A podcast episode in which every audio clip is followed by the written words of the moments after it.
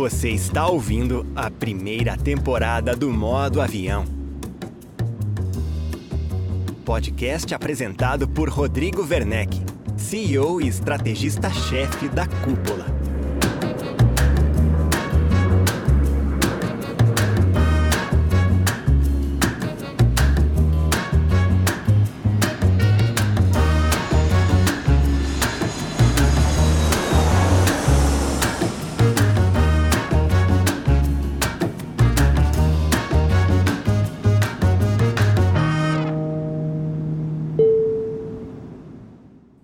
Seja bem-vindo, seja bem-vinda a mais um episódio do Modo Avião, o podcast que conta a trajetória de donos e líderes de imobiliárias brasileiras. Eu sou o Rodrigo Werneck, CEO e estrategista-chefe da Cúpula, hub de inteligência imobiliária com entregas de marketing, consultoria, educação e tecnologia. O atual momento do mercado imobiliário pós-eleições é de muitos negócios em compasso de espera, com investidores temendo os riscos que um novo governo pode representar. A grande verdade, no entanto, é que o mercado não para, e aqueles que sabem lidar com as incertezas da economia, tendo estratégia e ousadia, acabam sendo premiados. A história que eu trago hoje é a de uma imobiliária de São Paulo, a Revenda Imóvel, que aproveitou os primeiros meses da pandemia, lá em 2020, quando muita gente recuou em termos de investimentos, para acelerar a sua expansão. A empresa, fundada por um ex-policial militar, o Guilherme Kremer, saltou de uma para oito sedes em menos de dois anos. Um crescimento exponencial embalado por estratégias de growth que o Guilherme compartilha aqui conosco. Um dos movimentos mais recentes é a adesão da revenda imóvel à rede Quinto Andar, com a geração de negócios em vendas feitos em parceria. Quer conhecer mais sobre a estratégia de crescimento da revenda imóvel?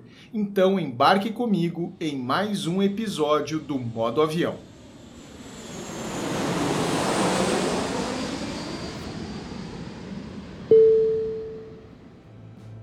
Este podcast é um oferecimento dos nossos parceiros oficiais.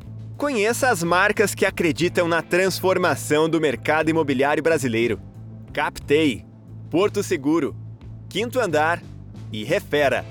Acesse imobreport.com.br e conheça mais conteúdos apoiados pelos nossos partners.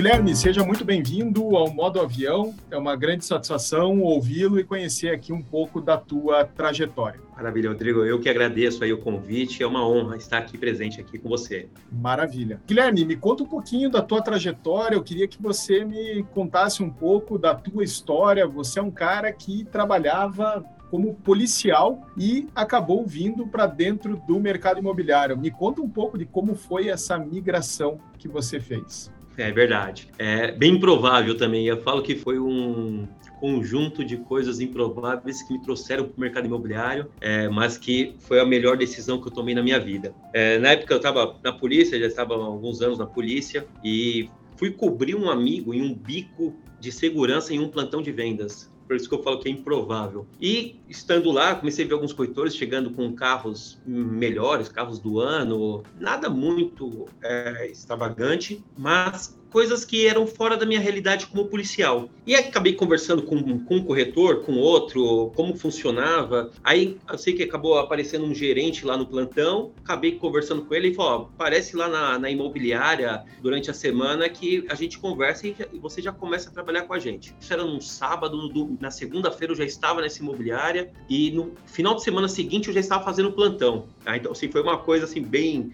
bem rápida, é, foi uma tomada de decisão rápida também, porque eu sempre gostei de, de, comercial, eu, eu tenho muitos cursos também, própria polícia, de negociações de refém, sobre gestão de crise, que eu falei, pô, eu acho que da liga, eu acho que eu consigo desenvolver, eu, eu acredito que eu consiga fazer acontecer. E deu muito certo, viu? Eu, eu sou muito feliz aí pela decisão tomada. Que legal, fantástico, porque eu, eu sempre gosto de observar né, carreiras, profissões que servem, né, digamos, como base para o trabalho no mercado imobiliário, mas confesso que eu nunca tinha conhecido alguém que tivesse vindo da segurança pública, né, do trabalho de policial. Sim. Mas, olhando para aquilo que eu conheço de um profissional de segurança pública, isso conversa demais, de fato, com o mercado imobiliário, a capacidade de resolver problemas rapidamente, capacidade de estar orientado a soluções e inclusive com rapidez, né?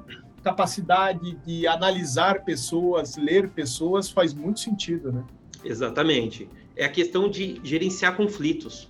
E você tem muito isso numa negociação, em um atendimento, algo do tipo. E, eu, eu, brinco, até é, o pessoal fala, pô, como que é sair da polícia para ir para ir para o mercado imobiliário? Eu falo assim, ó, é, como policial, você nunca é chamado para uma festa, você sempre é chamado para um problema, para resolver um problema de outros. Tá? E você acaba criando uma habilidade nisso, de você resolver problemas, de você achar soluções, é o que você acabou de falar, de achar soluções rápidas é, ter um pensamento mais rápido e sempre focado na solução. E quando você começa a pegar essa forma de pensar e traz para o mercado imobiliário, isso abre muitas possibilidades. De fato, isso eu falo que me deu uma, é, me deu uma base muito boa tá, para o crescimento que eu tive no mercado, para tudo que, que eu acabei galgando no mercado, que a polícia foi uma base muito boa para a minha vida, pelas questões e pelo aprendizado, pelo histórico, por tudo que foi absorvido no período que eu estive lá. Perfeito, muito, muito bom mesmo. Bom, Guilherme, do trabalho, né, digamos, de observação da dinâmica dos plantões de vendas até a abertura da tua imobiliária da revenda.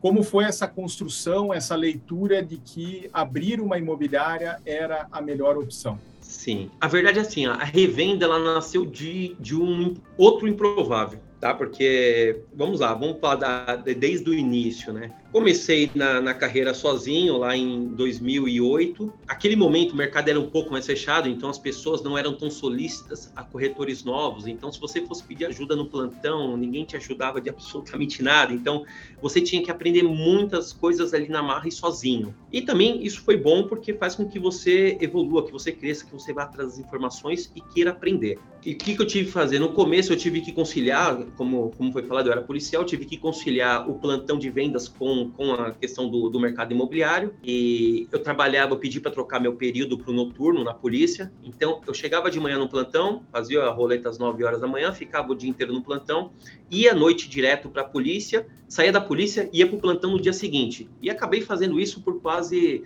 nove meses da minha vida, eu acabei fazendo, tendo essa rotina de, de ir para minha casa uma noite sim, uma noite não.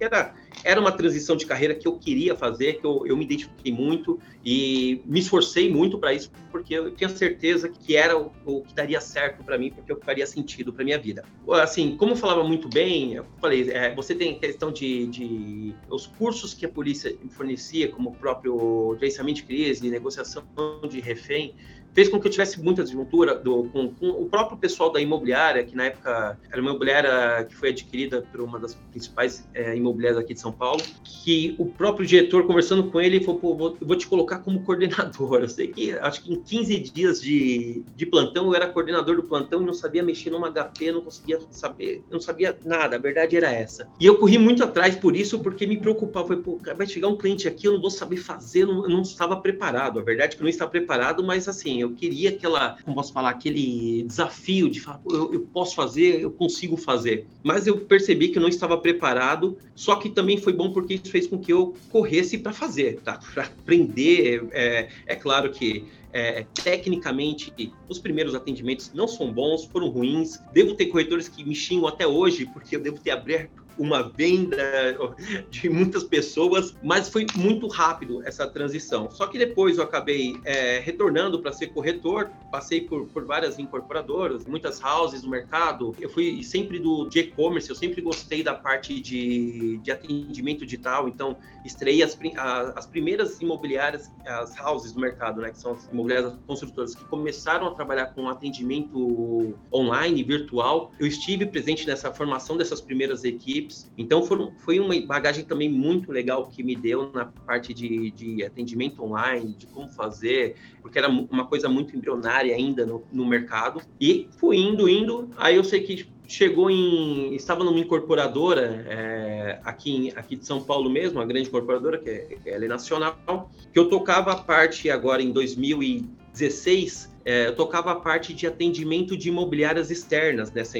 nessa incorporadora. Então, eu tocava toda a parte que fosse é, corretores imobiliárias externas. Então, se alguém quisesse fazer uma venda através dessa incorporadora, tinha que falar comigo. Era o, o, o elo entre os dois, né? Depois passou com o tempo, já não, não, não, não estava muito feliz. Eu falei assim: ó, eu quero dar um passo para trás, eu quero ter um pouco mais de qualidade de vida, eu vou voltar a ser corretor e eu acabei decidindo sair dessa incorporadora. E acabei alugando, alugando um, um, uma estação de trabalho, um, no, aqui no Morumbi mesmo, aqui no, na zona sul de São Paulo. E acabei trazendo um assistente para ficar junto comigo. O assistente ele, ele me ajudava com as captações e eu fazia os atendimentos. Esse era o meu plano de negócio, tá? Assim que começou a revenda imóvel, para falar a verdade. Aí o assistente ele fazia as captações, eu faria os atendimentos e as vendas e ele faria os anúncios para mim também, tá? E eu ficaria fazendo apenas a parte comercial. O que acontece? As pessoas começaram a ligar: pô, Guilherme, você tá onde? Você tá por que lugar? O que, que você está fazendo agora e tudo mais. Eu falando para eles, daqui a pouco apareceu um corretor, apareceu outro, outro outro. Quando eu fui ver aquela, aquela bancada que eu tinha alugado, se tornou uma sala que tinha mais de 10 pessoas numa sala. Aí falei, pô, eu não tinha pretensão nenhuma de ser gerente, de querer tocar equipe nesse momento, não, não, não tinha mais a pretensão, porque eu fui muitos anos gerente no, em várias incorporadoras, várias imobiliárias, mas eu não estava naquele momento de mercado para mim. Eu falei, pô, mas o pessoal tá, tá contando comigo, o pessoal veio até aqui porque espera que eu possa ajudá-los. Eu falei, pô, acho que dá para fazer, vamos fazer, vou parar de atender e vou começar a ajudar essas pessoas. E nesse coworking que começou a revenda imóvel. Então, com esses 10 corretores que, que estavam lá, depois nós fomos, acabamos indo para uma sala que parecia, era, parecia uma caverna, uma sala no centro da cidade, que era de um cliente meu que estava tava lá largada lá não sei quanto tempo, e ele não conseguia alugar, não conseguia vender, porque era um lugar bem ruim do centro da cidade, sendo que a gente nunca atendeu nenhum cliente nessa sala, mas era só uma, um local para a gente trabalhar e ter uma redução de custo. E eu acabei fazendo uma permuta com esse cliente, no sentido de falar assim, ó, você deixa o espaço para eu trabalhar e eu te dou 5% do faturamento de algo que é, é novo, tá? E ele acabou topando, meu Deus. Então, assim, foi uma coisa bem. Se eu conto a história para o Sebrae, eu acho que eles morrem do coração, tá? De como começou a revenda. Repetir isso seria, seria, eu diria, impossível, né? É daquelas situações únicas que acabam encorajando o, incorpora... o, o, o empreendedor, mas que é absolutamente algo fora da curva. Né? Fora da curva. É, eu falo, pessoal, assim, ó, meu, a, a minha história aqui, da, junto com a revenda, de, de abertura da revenda, ela, ela contraria qualquer lógica que possa ter, tá? Eu falo que foi uma coisa entre dar certo, acho que era uma e um milhão de dar certo, e não tinha nem pretensão de ser a revenda. Isso, isso que é o, o mais engraçado. Não tinha um business plan, não tinha absolutamente nada. Eu não tinha um planejamento de fazer a revenda. Eu, eu simplesmente eu queria ser um corretor. E depois eu falei assim: ah, eu vou ter uma equipe aqui, vou trabalhar com o mercado, mas com uma equipe, eu gerenciando uma equipe aqui, fazendo aqui de uma forma bem artesanal, bem amadora, e foi criando de uma forma orgânica isso. E hoje você conta com oito lojas, né? Como foi, isso. assim, eu diria, essa aceleração? Porque uma primeira loja, digamos, que surge quase que num negócio de oportunidade, sem um planejamento, né? Assim, mas, cara, para você chegar a oito lojas, convenhamos, aí entrou o planejamento de sobra, né? Sim, sim. Isso ocorreu é que assim, ó, a gente, nós demoramos para trabalhar em um formato mais profissional, a verdade é essa. Por volta de 2018 que nós começamos a profissionalizar as esteiras, a, a, minha esposa acabou vindo para a empresa, ela saiu da, de uma outra incorporadora, também ela também é do mercado há mais de 10 anos, saiu de uma incorporadora, e acho que foi um divisor de águas muito bons, muito bom, porque uh, ela acabou absorvendo toda a parte administrativa, toda a parte burocrática da empresa, e ela organizou todas as esteiras porque ela já fazia essa função dentro da incorporadora, ela trabalhava na parte comercial, mas de organizar todos os processos da incorporadora. Então ela trouxe essa expertise e eu consegui ficar focado 100% 100% no comercial. Então, isso eu acho que foi um divisor de águas que fez com que, é, ainda, ainda nesse momento, nós tínhamos apenas 10 corretores na mesma forma, mas que nós começamos a pensar um pouco maior, assim, vamos escalonar um pouco mais o negócio. Perfeito. Aí é uma divisão de planejamento, ou seja, uma pessoa dedicada à gestão e uma pessoa dedicada à gestão do time efetivamente, né? Exatamente, porque eu acredito que a imobiliária ela tem que olhar para esses dois parâmetros de uma forma muito serena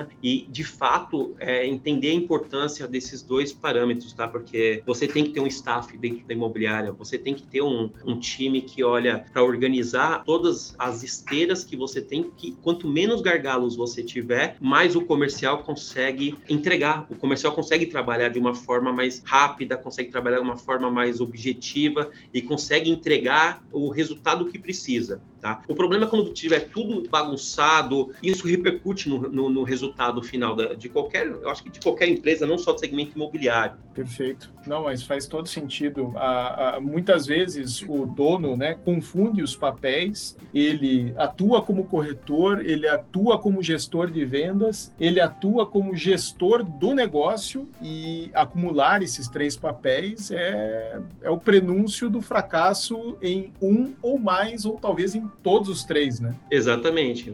É, é o que eu brinco, assim, é o famoso pato, né? Você anda, corre nada, mas você acaba não fazendo nada direito. Você não faz nada bem feito. Então, é, você tem que você tem que se especializar em um ramo do qual você consiga se dedicar. Eu brinco muitas vezes que temos amigos aqui com que abrem imobiliárias que falam, pô, não estou conseguindo fazer virar, não estou conseguindo fazer acontecer. Mas eu falo, pô, mas você tem que fazer tudo a parte da imobiliária. Inclusive hoje, se tiver que fazer uma faxina na imobiliária, muitas vezes você vai fazer, se não tiver no dia da faxineira. Eu falei, você tem que ter exatamente um fluxograma, e não só um fluxograma, mas também um organograma do que, que é cada pessoa dentro da organização e o que, que ela tem que fazer e o porquê que ela faz. Nós, quando começamos a implantar isso na, na empresa, nós exoneramos muitos setores, isso fez com que o atendimento melhorasse bastante tá? Satisfação também aumentasse. Porém, a gente, por incrível que pareça, muitas coisas que nós fizemos no administrativo repercutiu em mais vendas. Através de uma melhor estrutura de trabalho, né? Eu imagino. Sim, não, não só estrutura de trabalho, Rodrigo. Vou te dar um exemplo. Nós percebemos em um momento que isso já, já quando a gente já estava mais estruturado com mais equipes, tá? Mas nós percebemos no momento que nós tínhamos alguns gerentes, algumas equipes que vendiam bem em um mês. Por exemplo, tinham gerentes que às vezes eles batiam 10 milhões. Uma equipe com 10 corretores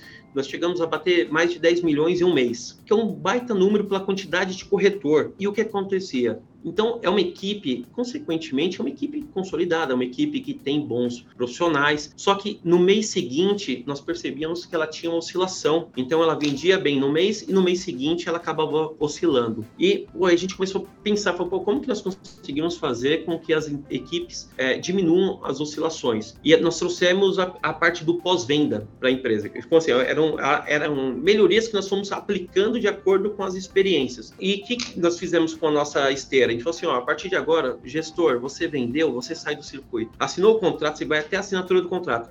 Do, assinou o contrato, você sai do circuito, o pós-venda vai assumir. Ou o pós-venda assumiu. O corretor vendia muito num mês, no mês seguinte ele estava correndo com os contratos e não conseguia Exatamente. ter recorrência em vendas. Exatamente, porque isso tirava a questão do foco dele na venda. Então, ele acaba se perdendo com porquê. E às vezes são solicitações que são simples, muitas solicitações, a maioria, na verdade, das solicitações são simples. Ah, eu queria levar o meu arquiteto no apartamento, eu gostaria de levar um marceneiro, ou alguém do granito, ou algo do pedreiro, que seja. Ele queria levar uma pessoa e precisava pedir uma permissão, se, o que poderia fazer. Então, ele acabava tirando o foco dele por algumas alguns dias, ou coisas mais graves, como, ah, deu um apontamento na certidão qual que é o tipo de apontamento? Qual que é a defesa que tem que fazer? Existe esse apontamento, ele impossibilita a venda ou não. Então, nós temos desde solicitações pequenas, que são as maiores, como nós temos também solicitações que são pontuais, que são mais técnicas, que têm que desprender um tempo maior para poder ser resolvido, entendeu, Rodrigo? E quando nós fizemos isso, de passar isso para um pós-venda, nós percebemos que aí as equipes, elas começaram a crescer de uma forma linear e até e elas parou essas oscilações de, de um mês para outro, tá? É claro que de vez em quando ocorre ocorre, mas não com a frequência que, que ocorria antes. Muitas vezes agora é por uma questão de ah, a equipe acabou vendendo mais do que vendeu muito no mês, o pessoal acaba tirando o pé um pouco, algo do tipo, mas não oscilação porque não está conseguindo dar continuidade no, no atendimento por questões uh, de pós-venda, tá? Perfeito. Não, mas eu, eu acredito demais nisso. O comercial precisa de foco, né? Toda vez que você Exatamente. coloca situações de ordem administrativa, burocrática, você desvia o foco, você cria, mais do que tirar o foco, você cria, oferece muletas que passam a ser usadas para justificar o baixo rendimento. E quando você retira essas muletas, o profissional é exposto aos seus resultados. Né? Eu não estou produzindo, eu não estou gerando vendas porque eu não estou criando novas oportunidades, porque eu não estou conseguindo atender os clientes do meu pipeline a contento. Então, esse exemplo né, de movimento de, de, de administração, de gestão de processos, isso provoca resultados inquestionavelmente. Assim, minha cobrança realmente é genuína e justa. Tá? Então, por isso que a gente tenta é, sempre fazer é, dessa forma, de que a gente consiga deixar o comercial focado no simples comercial, o administrativo focado no administrativo, tudo bem separado, assim, o que, que é responsabilidade de cada um e quem que é o head da operação que tem que responder por aquela parte ou aquele departamento. Perfeito, faz muito sentido.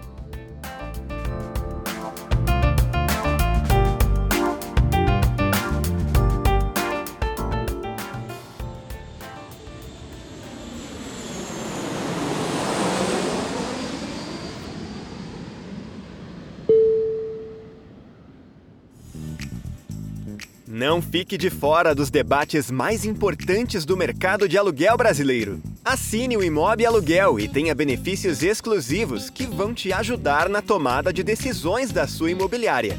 Participe de um grupo exclusivo com imobiliárias como a sua para trocar experiências. Receba semanalmente um relatório com tendências e segredos do nicho de locação. E participe ainda do nosso webinar exclusivo para assinantes, que acontece todos os meses. Acesse agora imobialuguel.com.br e assine gratuitamente por 7 dias.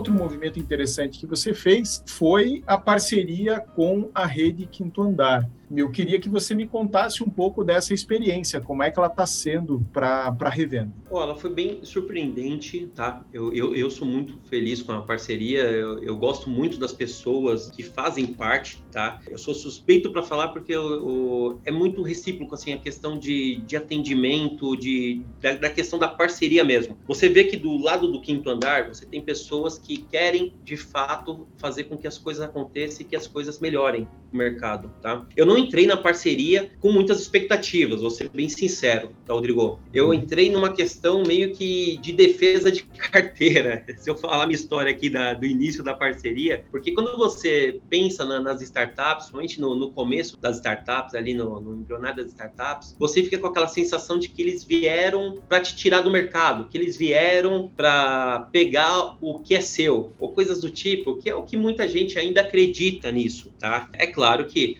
uma fatia do mercado eles vão absorver por uma questão de investimento, de tamanho e, e de, de alcance, tecnologia e tudo mais. Tá? Mas por que que, de fácil você, por que que você fechou a parceria com o Quinto Andar? Porque você tem vazamento de informações da sua base para a base do, do, das startups o tempo todo. Por mais que você tente blindar, e se você começar a entrar nesse loop de querer blindar, blindar, blindar, blindar, você esquece de vender. Então, o que eu falei, falei assim, ó, já que a base toda hora vaza um, um, imóvel, que muitas vezes a gente não consegue nem saber como, é uma questão de, de evolução de mercado. Então, eu vou, já que vai acontecer isso, então eu vou blindar porque eu coloco meu banco de dados dentro da, da, da plataforma, da parceria, e dentro disso eu consigo gerenciar, eu consigo é, administrar isso. Tá? Então, nasceu exatamente dessa forma, tá, Rodrigo? Perfeito, uma estratégia de blindagem mesmo e uma blindagem que também gera negócios, né? Como que está sendo o resultado em termos de geração de vendas? Então, ó, a gente está mais ou menos é que a gente está desde março com a parte da rede Quinto Andar. No período aí nós fizemos mais ou menos 280 visitas com o quinto andar, tá? De março para cá. Porém, 134 visitas foram só no mês passado. Caramba. Então, por quê? A gente começa recente, a ter... né? Isso, exatamente. Então, se a gente pegar aqui, quase 50% de todas as visitas que nós fizemos foram no mês passado do, do, do número que eu tenho até final de outubro, tá? E desse período até agora, nós fizemos 13 vendas, tivemos 34, estamos com 34 propostas no total, tá? Algumas propostas ainda estão andando, estão caminhando. É um banco de dados muito bom. É um banco de dados que gera uma experiência muito boa para o cliente. Fotos profissionais, imóveis que, a maioria desses imóveis nós não temos na carteira, nós temos, nós temos uma base boa ainda de imóveis. Nós temos quase 30 mil imóveis na nossa carteira dentro da rede. Porém, a gente pega um quinto andar que tem quase 70 mil imóveis na carteira. Então, é, as vendas que nós fizemos são vendas que não estariam dentro da empresa, tá? Então, eu não enxergo como dividir, eu não enxergo como partilhar com eles, eu enxergo que eu estou ganhando, eu estou conseguindo avançar dentro de um cliente que não seria meu. O fato é esse, tá? Porque esse imóvel não estava na minha carteira, então eu tinha um cliente, mas não tinha um imóvel. E isso está é, tá acontecendo que a gente tem uma perspectiva, se continuar o crescimento do jeito que está, eu acredito que a gente vai conseguir fazer é, 15, 20 vendas por mês a partir de fevereiro, março, tudo depende de, de, de alguns fatores, mas se continuar de uma forma como está acontecendo, a gente deve estar tá batendo esse número mensalmente junto com a parceria, tá? Então, por isso que eu falo assim, ó, ao meu ver, eu estou ganhando muito com isso. Pela questão de, primeiro, de, de conseguir ofertar produtos para os meus clientes, atendendo eles de forma mais completa. Além disso, é, conseguir fazer vendas do qual não estariam dentro da nossa empresa, não estariam dentro do nosso portfólio. Perfeito. Ou seja, você tem duas portas aí para geração de negócios, né? Os teus imóveis que são publicados no quinto andar e que o quinto andar gera visitas de corretores dele que, que acabam podendo evoluir para negócio, digamos, um imóvel que na tua mão ficaria parado e agora ganha liquidez. E a segunda porta é uma porta em que você, os teus corretores, têm clientes, não tem o imóvel dentro da tua base, porque manter um número desses, né, tão grande assim de imóveis atualizado, com boas fotos tudo mais, é difícil e você ganha com os imóveis do quinto andar uma alternativa para estar ofertando a esses potenciais compradores, né? Exatamente isso. Você ganha nas, é, nas duas frentes. Tá? E o que eu acho legal é um processo que eu, eu, eu me sinto muito confiante tá? Eu, eu acredito na, na idoneidade do processo, porque é muito transparente, é tudo muito transparente. E também, o, o que eu, eu, eu, gosto muito da relação, Rodrigo, que é, é uma troca de informações sinceras do que, que o que, que dá certo. Eles são muito, eles são muito abertos para o mercado, de, eles não ficam escondendo o que, que eles fazem que estão tendo resultado. Isso eu acho uma coisa muito bacana. Vou dar um exemplo. É, me chamaram um tempo atrás para passar um dia na Casa Mineira, lá, que é a, a, principal imobiliária, acho que pelo processo deles, eu acredito que, acho que é o melhor processo do, do país aqui em termos de esteira de, de imobiliária, tá? Eu falo que foi um dia extremamente rico de aprendizado e de você aprender é, algo que você talvez nunca tenha pensado que saia do convencional, saia do que, que nós estamos acostumados com o mercado, principalmente aqui, eu falo de São Paulo aqui, porque não, questão de secretaria de vendas e outros pontos, nós não, não pensávamos nisso a, até um tempo atrás. Tá? E é legal eles compartilharem, e não só compartilharem, como se você está implantando esse processo e você acaba tendo algum tipo de gargalo, eles colocam as, os profissionais deles à disposição de você para te ajudar e passar a experiência que eles tiveram. Isso faz com que você tenha uma economia de recursos, tempo e recursos absurda, tá? Porque você não vai ficar no erro e acerto. Então, é um formato de parceria mesmo, que eu acho muito legal, porque é, não tem, a gente também é muito transparente, gente fala, isso aqui tá dando certo, isso aqui não tá dando, a gente tá fazendo isso, nosso resultado tá mais ou menos assim. Então são coisas que nós trocamos muitas informações que que eu acho que agrega muito para a gente, pelo menos para mim aqui, está agregando absurdamente e ajuda muito no nosso crescimento. Legal. Nesse racional de, de, de, vendas em parceria, um grande dilema que eu sempre identifico, Guilherme, é engajar os seus corretores para que eles vendam não apenas os imóveis que estão cadastrados aí com você, mas também os, os imóveis que estão cadastrados no parceiro, no caso, a rede Quinto Andar. Como que você tem encarado esse desafio de convencer os seus corretores a olhar para o lado, né? Não existem apenas os imóveis que estão dentro de casa. Sim, por isso que também você viu o número, né? do, do total de visitas que nós fizemos, nós fizemos metade praticamente no mês passado. Isso é a questão justamente do, do amadurecimento da equipe, da, da equipe entender. O mercado imobiliário tem muito daquele negócio de que, ah, eu tenho medo, é, eu não quero fazer isso, ou o pior de todos, eu prefiro 100% de nada do que 50% de algo, tá? Esse acho que é um dos maiores problemas que os corretores têm que pensar e rever essa questão. E o que que, eu, o que que nós conseguimos implantar? É claro que é uma mudança de cultura, é, uma, é algo que a gente vai dosando e vamos acompanhando e vamos incentivando os corretores que eles façam isso, mas que isso é uma coisa orgânica, tá, Rodrigo? mas eles já estão começando a entender isso, que, que, isso ajuda eles no dia a dia. Então, nós temos corretores que, que fazem muitas vezes no mês, que eu tenho corretores aqui, alguns cases, que são corretores que fazem seis vendas no mês, independente da taxa de juros estar alta. Mas por que, que eles conseguem fazer seis vendas no mês? Porque eles utilizam bem o quinto andar, eles, não só o quinto andar, porque você lá tem a, as assistentes que agendam visita para você, que também te ajudam muito nisso, ajudam muito nossa esteira, ajuda muito o nosso fluxo de clientes de manter clientes em visitas e tudo mais, só que eles conseguem usar essas ferramentas em pró e eles acabam fazendo um volume muito maior de vendas, muito maior de negócio. E quando, quando começou a se destacar algumas pessoas referente a isso, isso começou a chamar a atenção dos outros e você acaba tendo mais adesão, mais adesão que eu falei, de forma orgânica. Mas assim, hoje, meu time no todo já entende que isso é natural, que hoje isso já é normal. Ele não tem mais aquela questão da, da estranheza de, ah, eu não vou fazer, não vou dar metade da minha comissão para o quinto andar, como eles pensam, quando na verdade o quinto andar está trabalhando pro, e está ajudando muito nessa comissão de uma comissão que provavelmente você não ia ganhar porque esse imóvel não é seu, tá? É, é uma questão de tempo, mas que isso já conseguiu ser implantado. Legal, muito bom, porque fica evidente que é cultural. O jogo é cultural e passa muito pelo sucesso de alguns corretores que conseguem produzir negócios. E aí você tem um storytelling né, de sucesso dentro do time. Um conseguiu, então os outros tendem a vir atrás em busca desse mesmo sucesso alcançado. Né? Exatamente. É aquele negócio, só que alguns bebem água limpa, outros não. Tá? Então, tudo isso também é uma questão de você ter visão de mercado, de oportunidade e tudo mais. É o que eu falo muito, às vezes eu estou conversando com donos de outras imobiliárias, que o pessoal fala assim, ah, isso é louco de dar seu banco de dados para o quinto andar. Aí eu falo assim, pô, vocês têm noção de como que é o capital, um exemplo, o capital do quinto andar? Ele abre uma campanha e ele fala, e vai lá e fala assim, ó, se você captar, se fulano, porteiro, zelador, corretor, qualquer pessoa, você indicou um imóvel aqui para gente, eu te dou 500 reais. Você tem noção de, com um movimento desse de mercado, quanto a, a, clientes da sua base são direcionados, sem você direcionar, mas que são direcionados para a plataforma? Entendeu? Então, assim, é, é, meio ilusório de você achar que é, eu não vou compartilhar ou, e que não vão chegar. Hoje você não abre uma mídia sem, sem você ver, por exemplo, o próprio quinto andar como, como referência, porque é muito investimento, entendeu? É, é um investimento muito forte.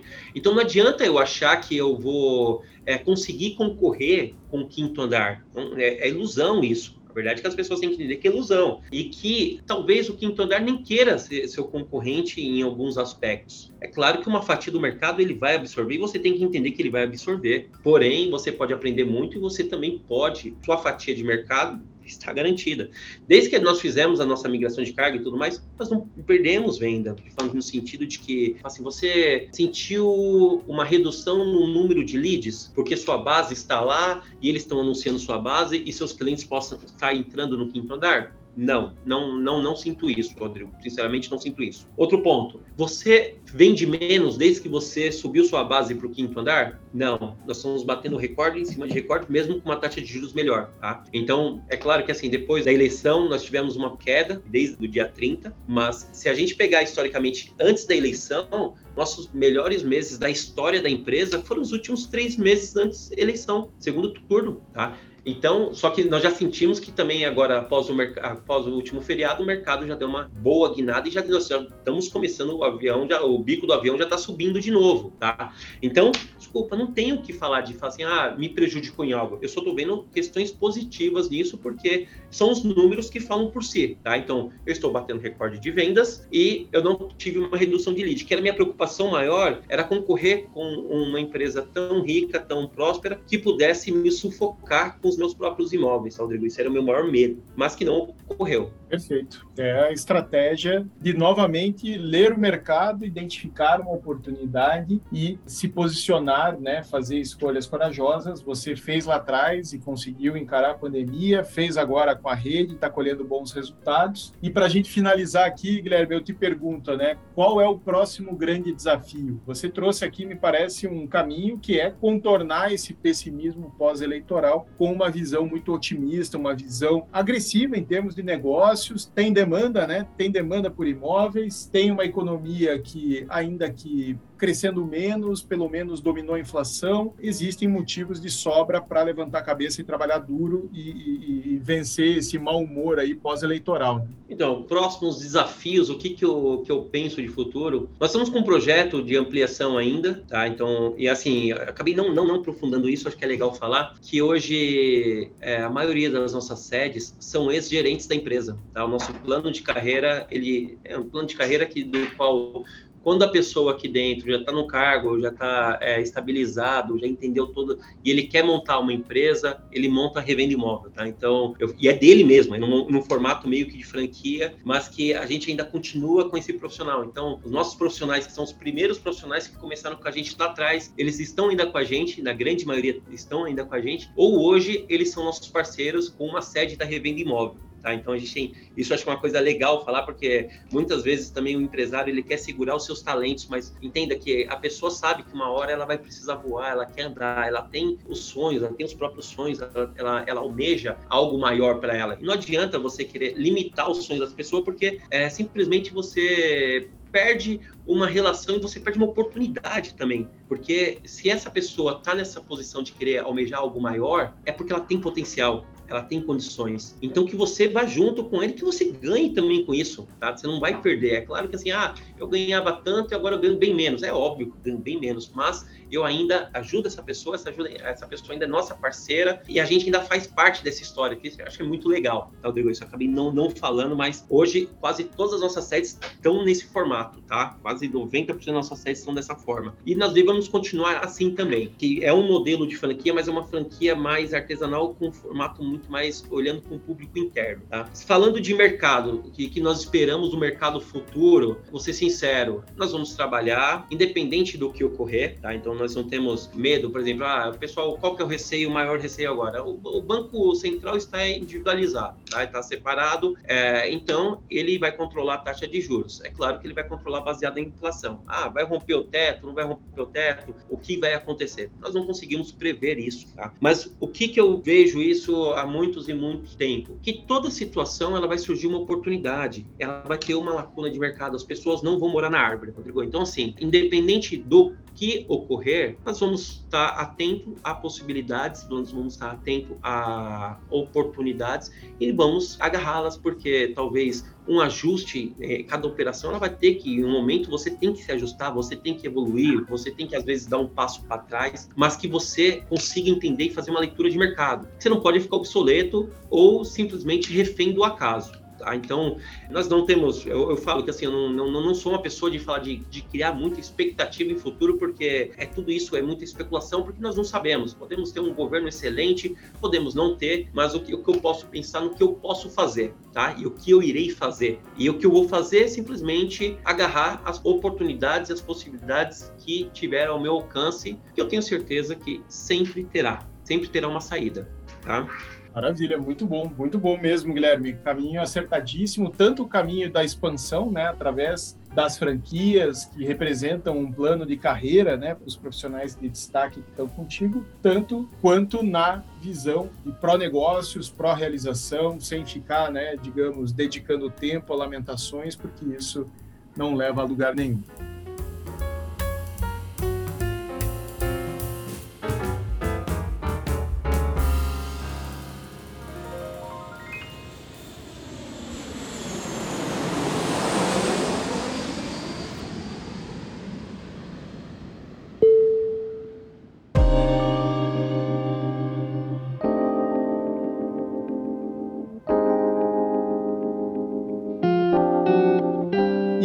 Praça competitiva como é São Paulo, como foi a estratégia de crescimento de vocês, olhando, Guilherme, para atração de clientes? Porque à medida que você vai abrindo novas lojas, me parece que você acertou a mão em termos de growth mesmo, em termos de atração não apenas de imóveis, mas também de clientes interessados. Como foi essa estruturação em termos de growth qual foi o caminho que você escolheu para crescer a tua operação? Vamos lá. A nossa operação, ela cresceu e ela multiplicou. Nós entramos na pandemia com uma unidade, tá, Rodrigo? Então, se você pegar, vou dar um exemplo, a gente até nos assustamos muito no começo com a pandemia, porque a gente, eu falo que assim, a gente fez uma mudança de patamar exatamente no dia 1 do 3 de 2020 quando a gente sai de um escritório de 68 metros quadrados com duas equipes e vamos para uma sala comercial, já um prédio mais estruturado, corporativo, com oito equipes. Isso na véspera tá? da pandemia, né? O mercado, ele trava dia 15. Nós inauguramos esse escritório dia 1 tá? Então, assim, é, para a gente é, é, assim, porque o mercado estava. Tinha tudo para 2020 ser o melhor ano da, da história do mercado e acabou. Acabou ainda correspondendo, mesmo com pandemia, ele correspondeu muito bem. Mas eu acredito que se não tivesse a pandemia, ele teria explodido, porque tava, os indicadores de janeiro, fevereiro estavam vindo excelentes. A gente estava batendo recorde em cima de recorde. A gente falou assim: olha, agora vamos investir, vamos ampliar e vamos para cima. E o que acontece? Nós inauguramos essa sede no dia 1, dia 15, simplesmente vem o lockdown e fecha tudo. E a gente inaugurou uma sede grande grande, gastamos, investimos, um monte de coisa. Eu falei, nossa, pior momento do mundo, né? E o que aconteceu? A gente tinha mais ou menos um, um caixa para uns três meses só por causa das, das reformas, da, de, de, tudo que a gente fez nesse, nesse espaço. Que a gente pegou um espaço bem grande e fizemos salas de vidro, a gente fez um, um ambiente bem legal. E a gente caixa para três meses. Aí eu pensei, cara, será que o lockdown vai até onde vai? Aquela incerteza que ninguém sabia o que estava acontecendo, todo mundo com, morrendo de medo. E nesse momento eu acabei recebendo muitas ligações de, dos próprios corretores da equipe, falando assim: oh, pô, Guilherme, eu não tenho caixa para me manter eu, eu, não sei o que eu fazer, minha família, não tenho, eu não tenho comida para dar para minha família. Aí a gente fez várias ações de cesta básica para o time, a gente fez algumas coisas que eu pô, pensei, né? Ferrou, o que, que a gente vai fazer aqui? Além da imobiliária, você tem a questão social também, porque tem várias famílias que dependem aqui do, do, do, desse CNPJ. Aí marquei uma reunião que eles ainda falam, meu, preciso trabalhar, a gente precisa fazer alguma coisa, a gente precisa fazer, é, pensar em algo. Aí eu marquei uma reunião com os corretores lá no escritório, que é verdade que nem poderia ter marcado essa reunião, mas era uma questão mesmo de social, e principalmente na questão da família deles ali, uma questão humanitária até, falo, porque... É, Só com a tua estrutura mais... física, você não, não era ninguém, né? Digamos, Exatamente. No, naquele contexto, né? Era uma questão Exatamente. social, mas também uma equipe de sobrevivência, uma questão de sobrevivência da, da empresa, né? Não, mas a questão da empresa, eu tinha um fôlego ainda e eu conseguiria estender esse fôlego, tá, Rodrigo? Não era aquele negócio de falar assim, é, era um momento ruim da inauguração, dos custos e tudo mais, mas era uma questão de, de fazer contas, de segurar anúncios, de esticar um pouquinho e conseguir passar de vez três, seis meses e depois ir ajustando, tá? Mas o, o que me impactou muito foi a empatia, porque na época eu tinha uma filha de três anos e, e muitos corretores têm filhos pequenos, então eu ficava olhando para minha filha e falava assim, pô, e se não pudesse dar de comida para ela, sabe? Isso foi uma coisa que ficou, eu ficava remoendo isso eu remui muito isso né, nesse, nesse, momento de pandemia, nesse início de pandemia. Aí eu falei, ah, pessoal, é o seguinte, ó, vamos preservar a vida, realmente é uma coisa muito séria, vocês estão vendo os índices de, de, de mortes e tudo mais, mas vamos, quem precisa realmente trabalhar, vamos lá bater um papo, é, conversar, vamos, vamos entender o que está acontecendo. Pô, a gente fez um, um, um bate-papo e, e, os corretores falaram assim, pô, a gente precisa, não tem como, não dá para parar, eu preciso trabalhar. E aí a gente, nós pensamos, pensamos, pô, a gente precisa achar uma solução do mercado mercado da forma que ele está. Falei assim, ó, da forma que a imobiliária funciona, uma imobiliária tradicional funciona, não tem como. Eu falei assim, o mercado não, não está para esse modelo. Como que é esse modelo, Rodrigo? Eu tenho as minhas captações, Alguns clientes moram num apartamento, outros não. E eu anuncio os imóveis no Zap, Imóvel Web, no, nas plataformas verticalizadas. Eles entram no lead e eu faço essas visitas, tá? Mas por que que não funciona naquele momento esse formato? Porque a maioria dos imóveis são habitados e as pessoas não queriam receber porque estavam com medo. E você tinha uma outra questão também dos próprios muitos condomínios que também começaram a bloquear as visitas nesses condomínios, tá?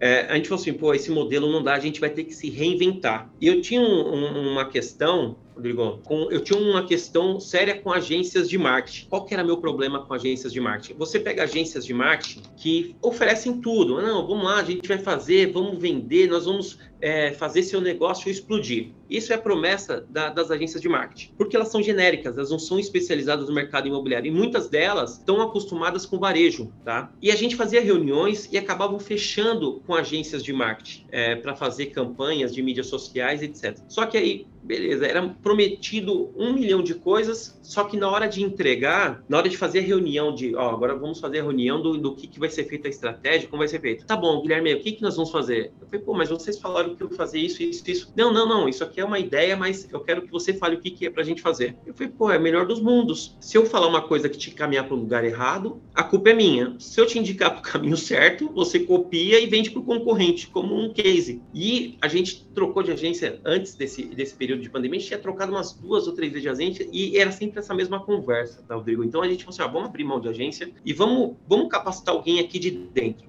e nós capacitamos uma, é, uma assistente administrativa que nós tínhamos que sempre gostou muito de marketing digital. Legal. E nós pagamos vários cursos para ela de marketing digital, treinamentos, cursos, franquias, nós fizemos vários, investimos bastante nela. Tá? Ela está com a gente até hoje. E o que aconteceu? Quando aconteceu essa questão da pandemia, eu chamei ela, que é a Fernanda, o nome dela, eu falei, Fê, e aí, você está preparada? Né? Porque assim, a gente não tinha startado ainda, a gente nunca tinha feito uma ação com ela de, de mídias sociais. Ela falou assim: tô preparada, vamos, vamos para cima, que eu posso, eu consigo, eu vou fazer. O que, que nós fizemos? A gente fez um caminho oposto do mercado nesse momento. Eu falei para os eu falei assim: ó, entra no CRM, vamos garimpar imóveis que possam visitar, de que o condomínio não breque e que não tenha proprietário. Nós vamos fazer campanhas específicas para esses imóveis e vamos, porque nós temos certeza que vamos visitar. Agora vamos ver se tem clientes querendo comprar nesse momento. E para nossa surpresa, Rodrigo, nossa, explodiu essas campanhas, tá? Porque todo mundo estava fechado nesse momento, foi bem, bem, bem no começo da pandemia, todo mundo fechado, e tinha uma fatia de mercado nesse momento que eram pessoas que tinham vendido seus imóveis é, no começo do ano, entre janeiro e fevereiro, e que precisariam comprar alguma coisa porque tem, tinha um prazo de entrega do imóvel. E aí você aproveita, digamos, essa janela, né, em que está todo mundo retraindo investimentos, você acelera orientado ao perfil de imóvel ideal, né, que essas pessoas procuravam. Fantástica a estratégia, faz todo sentido. Exatamente. E assim, foi, um, foi uma, uma questão, foi, deu tão certo assim que é, mesmo nos piores meses de pandemia nós crescemos muito, tá? Em questões de vendas, de, de, volume de vendas e tudo mais. Então, eu falo que, assim, tirando a questão, o lado ruim da pandemia, da, da questão do, é, da, da, própria doença, da, das mortes, das pessoas que perderam seus familiares e tudo, que não existe nada de bom nisso, eu falo que a pandemia, em questão empresarial, para mim, me fez eu crescer muito no sentido de que, independente da situação, por pior que ela seja, você tem que olhar para o lado positivo pensando na solução, Rodrigo, porque toda situação, independente por pior que seja, como a própria Covid foi, ela pode gerar questões positivas, falando empresarial, tá? Falando de uma questão empresarial. Tomar cuidado falar isso aí para não falar, ah, você está falando que foi bom, não foi bom, tá? Não, não foi bom, mas me fez crescer pessoalmente de não ficar naquele negócio que, ai, acabou, agora tá tudo ruim, tá tudo péssimo. Eu falo muito isso até para muitos, até clientes, pessoal do mercado, para o meu próprio time, assim, pô, teve uma, uma mudança de governo agora, isso é bom, isso é ruim, o que que é? Assim, ó, as pessoas vão continuar morando. Se a gente pensasse que em 2020 entraríamos comunidade, sairíamos com oito, que nós cresceríamos tanto e que haveria um lockdown que ninguém nunca pensou em ocorrer um lockdown e que nós conseguimos sair maiores do que entramos, pô, o que, que é uma mudança de governo? Entendeu? Então, isso faz com que a gente encare é, de uma forma mais madura as mudanças e qualquer objeções que surgem pela frente. Tá? Fantástica leitura, fantástica leitura, porque muitas vezes as pessoas se deixam levar justamente por questões, eu diria, psicológicas, né? Porque efetivamente evidências não há e, e, e quando você observa, né? Né, a tua reação, a tua postura diante dessa catástrofe que de fato foi a pandemia, você teve uma postura absolutamente resolutiva, né? Diante desse cenário, o que está ao nosso alcance? Captar imóveis que possam ser visitados de forma descomplicada, né? Quando você tem condomínios fechados, imóveis ocupados que os ocupantes não, não querem facilitar as visitas, você esteve orientado a um resultado e esse mindset, né, essa, essa orientação à solução, muitas vezes, ela é absolutamente necessária dentro de um time de vendas quando começam as reclamações, né, Guilherme? Muitas vezes você tem o corretor, ah, mas está difícil isso, está difícil aquilo, e o gestor tem que vir com a mente resolução, né? Vamos resolver os problemas, vamos atacar os problemas, porque senão você entra numa espiral de queixas que não leva a lugar nenhum. Exatamente, você tem que ser o contraponto, né? Porque é, é um pouco do ser humano ele focar ou ele ampliar o, o lado negativo. É um pouco disso tá? É claro que não, isso não é uma regra geral, mas é, na grande maioria as pessoas, eu, eu falo muito para eles aqui que eu falo assim, ó, você, é, aonde você põe a lupa é o que você amplia, tá? É, é claro, né? Mas assim, aonde você pôr a lupa é que vai crescer. Se você pôr a lupa no problema, esse problema vai crescer de uma forma que talvez você não consiga achar solução para ele. Se você começar a colocar a lupa em quais são as soluções e quais são as possibilidades que esse problema tem, você vai começar a criar um mindset de realmente crescimento, de você querer crescer, aprender, porque os problemas vão acontecer, vão acontecer. É, a vida do, do corretor, do, do gerente, do diretor de imobiliária, do empresário, ele tem que entender que a gente vive num país que é, você tem muitas oscilações, tá? Você tem oscilações é, de juros, você tem oscilações como mudança de governo, é, política, são, são várias greves e etc. que você tem que saber lidar com isso, tá? Porque e você tem que focar sempre na questão do positivismo, do, do que que eu posso fazer, o que, que está dentro do meu alcance fazer e o que que eu posso mudar para que eu não seja impactado por isso, para que eu não seja vítima dessa circunstância do, do que ocorreu. Rodrigo, então a gente pensa muito nisso. Perfeito, não faz todo sentido. Guilherme, te agradeço imensamente por compartilhar um pouco dessa trajetória inspiradora. Tenho certeza que muitos que, daqueles que estão nos ouvindo aqui seguramente vão tirar insights muito práticos e úteis para a sua trajetória. Parabéns e sucesso nessa tua trajetória. Eu que agradeço, Rodrigo, poder compartilhar aqui com você. É, se precisar, estamos às ordens. E muito bom aí esse bate-papo. Obrigado. Valeu.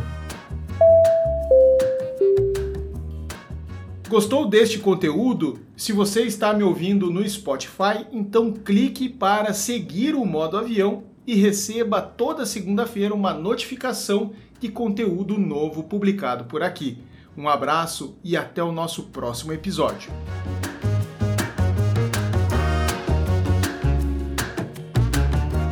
Você acabou de ouvir o podcast Modo Avião, apresentado por Rodrigo Werneck. Roteiro de Rodrigo Werneck. Produção Renato Lopes. Edição por Dice Masters Podcasts e Multimídia. Voz nas vinhetas e spots Rodrigo Arende. Projeto gráfico Alexandre Lemos. Realização Imob Report e Cúpula.